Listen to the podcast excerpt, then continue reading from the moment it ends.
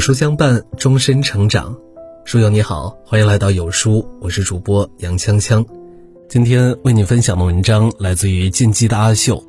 这个廉价快感真的得戒掉。不知道大家有没有发现，人很容易对快感上瘾。每个人都想要追求爽，这一点深植人性。只不过每个人的爽点是不一样的。有的人在股市里刀头舔血，有的人创业追求财富自由。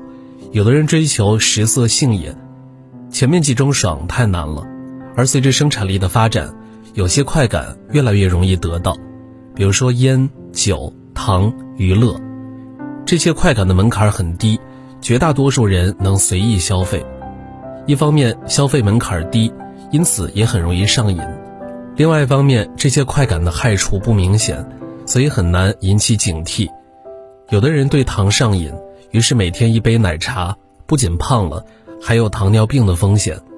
有人对短视频上瘾，每天要刷三小时，耽误了正事儿，还让注意力碎片化。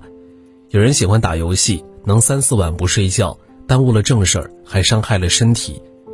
适度消费这些东西没关系，但如果你一旦上瘾，也会带来很麻烦的后果，而且非常难戒。那怎么才能摆脱这些廉价快感呢？今天和大家分享关于廉价快感的那些事儿，希望能够帮你摆脱这种困境。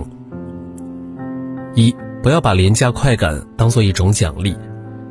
大家有没有想过，人为什么会对游戏格外的容易上瘾呢？因为在游戏系统里，人只要做到一件什么事儿，就能够得到一种相应的奖励。说的难听点儿，这种挑战加反馈的模式，跟人类训练动物没什么不同。更关键的是，你在游戏当中可以获得的奖励太多了，可以是荣誉称号，可以是无敌装备，可以是各种宝藏。你在现实中得不到的，在游戏中都可以得到。这种机制既不会太难，让你得不到奖励，也不会太容易。那样的奖励没意思，始终让你保持被刺激，就很容易上瘾。很多人宁可不吃不睡也要玩游戏。这跟人本身是不是成熟理性没有关系，这是上瘾机制决定的。这块屏幕的背后，可能都有上千人在研究如何让你上瘾。而我们在日常生活中，经常会主动寻求快感，找由头奖励自己。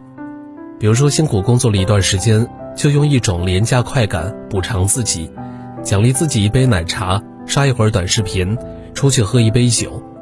久而久之，你就会形成脑回路，工作一会儿就想喝奶茶、打游戏、刷短视频。要想摆脱这种廉价快感，就要转变想法，不把这些廉价快感当做一种补偿。何况这些根本算不上奖励。熬夜刷短视频会让你第二天更累，灌多了奶茶会变胖，看多了心灵鸡汤会让你安心的拒绝行动。与其寻找这种垃圾奖励，不如给自己更高质量的奖励，比如说，当你取得了一点成绩，奖励自己一次旅游，或者小一码的漂亮衣服，或者更高级的电脑，或者喜欢的口红，或者坐一天也不会累的椅子。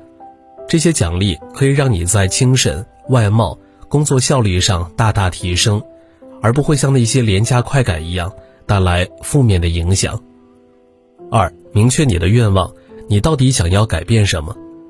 很多时候，我们之所以失败，是因为缺乏与自己的对话，只是模糊的感觉到了事情的好坏，不知道目标具体是什么。我们很少坐下来跟自己对谈一次，你到底要实现什么目标？衡量目标的数据是什么？要做到什么才能够达到这个目标？我们多数时候都只有一个模糊的感觉，但并不知道自己具体要做什么。比如梁宁老师曾说过。他看很多朋友吼孩子，你能不能认真一点？但是梁宁把孩子拉到一边，问他知不知道认真具体要做什么。几乎所有的孩子都表示不知道认真的标准是什么，也不知道具体怎么做才能认真。那我们要提出一个具体的目标，要做到什么呢？首先你要明白，你可以改变自己，你可能只是还没有找到方法。你的目标要具体，最好带有数据。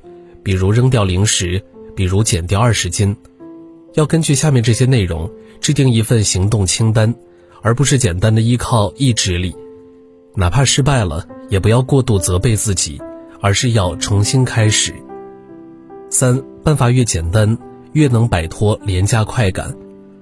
很多时候，我们失败，要么是因为立了一个巨大的目标，要么是逼自己去做不喜欢的事儿，把问题交给意志力，最终失败。人更喜欢舒服，而不喜欢痛苦，这是人性。我们没有必要跟人性对抗，我们反而要从人性机制出手，才能改变自己。按照福格行为模型的说法，我们完全可以通过一些小措施，重新设计生活环境，摆脱上瘾。办法越简单，改变越容易。比如说，你要减肥，但又喜欢吃零食，那就把高糖零食全都换成低糖零食，而不是逼自己去吃胡萝卜干、芹菜干。比如说，你发现自己上厕所的时间过长，是因为每次去厕所都带手机，那你就不要把手机带进厕所。比如你发现自己每天刷短视频熬夜，那就不要把手机带进卧室，用闹铃代替手机。总而言之，一定要想尽办法，让改变更加简单，简单到没有任何负担就能完成。以前我也有过一段时间对王者荣耀非常上瘾，经常一打三个小时，但我知道这是不好的，于是我就删了游戏。刚开始又忍不住下回来，但是渐渐的就不会重新下载了。后来我想了一下，原因很简单，就是当它不在我手机上的时候，我就渐渐忘了这个瘾。要摆脱这种廉价快感，一个很重要的方法就是减少相关快感的提示，远离跟你一起做这件事的人，退出奶茶小组，少跟开黑的朋友来往，远离钓友，减少这件事在生活中出现的机会，卸载游戏、短视频，把高糖零食全都扔掉，减少这件事情出现的情境，比如说你一工作到很晚就要吃夜宵，那你就尽可能早起工作。不要工作到很晚，减少宵夜的机会。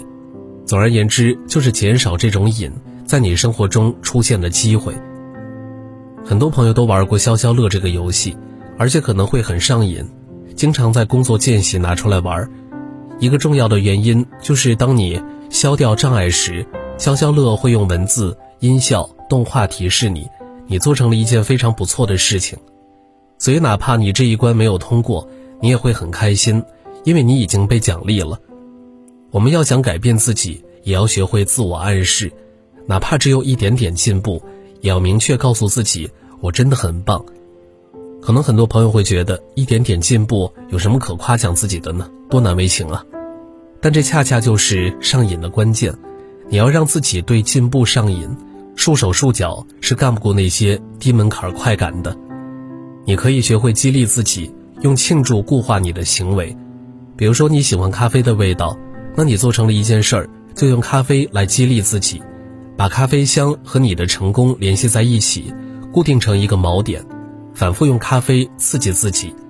你一喝咖啡就会想到那个小进步，习惯就会上瘾。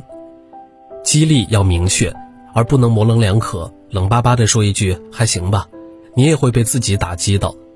具体的奖励因人而异，有人喜欢健身。但有人可能喜欢发呆，你要找到自己到底喜欢什么，然后在有进步的时候奖励自己那个东西。你的庆祝要及时且简单，做成了一件事儿，你要尽可能快的奖励自己，但又不能太复杂，这才能将行动固化下来。比如说，你早上运动了三十分钟，晚上才奖励自己，效果就没有了。要在运动完的短时间内就奖励自己。哪怕再小的进步也值得庆祝，因为你让自己成为了一个更优秀的人。比如说，你今天洗脸洗得特别干净，那你就可以对自己说：“我真棒。”这就是小确幸的本质。一个个小的成功瞬间，构建了你的自信心。人生幸福不取决于少数几次大成就，而取决于一个个小的美好瞬间。大家都知道，这些廉价快感有很多害处。但一方面沉溺其中，一方面戒除无能。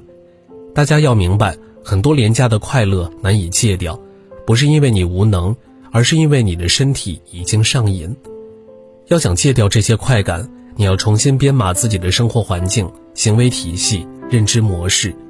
做到这些并不难，你只需要做出一点微小的改变，就可以看到巨大的成功。何况这一切都是值得的，因为你永远值得更好的生活。好了，今天的文章就和大家分享到这儿了。如果你喜欢今天的文章，或者有自己的看法和见解，欢迎在文末留言区与有书君留言互动。想要每天及时收听有书的暖心好文章，欢迎您在文末点亮再看。觉得有书的文章还不错，也欢迎分享到朋友圈。欢迎将有书公众号推荐给朋友们，这是对有书君最大的支持。明天同一时间，我们不见不散。